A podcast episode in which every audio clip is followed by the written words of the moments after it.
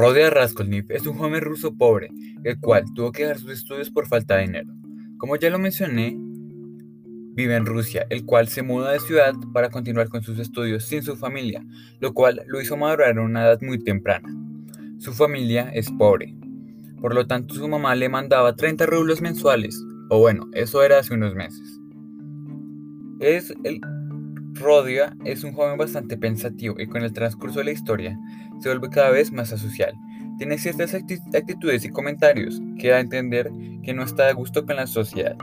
Es bastante pensativo y no tiene claro su futuro, pues solo piensa en el día a día, ya que sin dinero y sin estudio, el único camino que puede seguir es vivir el día a día sin ningún tipo de expectativas ni planes a futuro. Rodian es solitario y prefiere hablar con sus pensamientos. Junto a la cerveza y junto, con la cerveza, sufre con anhelo.